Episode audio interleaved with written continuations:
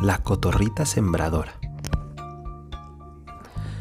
Encerrada en una hermosa jaula, pero llena de profunda tristeza y dolor, vive una cotorrita.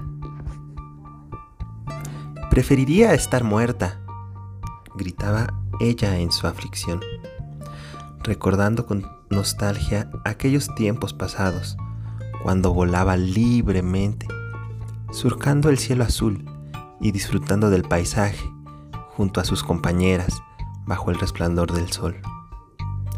Recorrían grandes trayectos y de todas las frutas querían comer.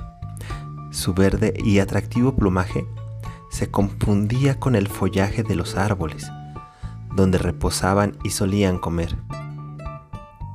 En su pico llevaban semillas de tan distintas especies que luego de lo alto dejaban caer para que nacieran nuevos árboles.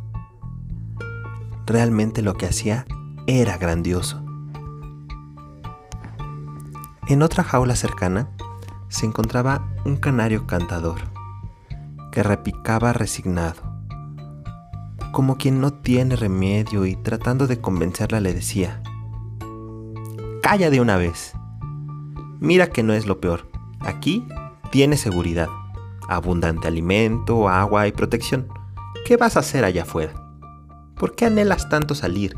La verdad, para mí, esto es mejor. A lo que responde la cotorrita muy sabiamente. La jaula puede ser de oro, pero no deja de ser prisión. Yo quiero salir, deseo volar, irme lejos, no detenerme jamás. Solo cuando esté cansada y luego nuevamente volar. En ese mismo instante sopló un fuerte viento y la jaula se vino al piso.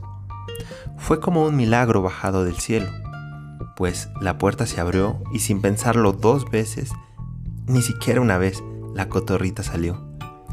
Escapó a lo más alto de las montañas y de inmediato siguió con su labor, seguir regando semillas para que hubiera más árboles.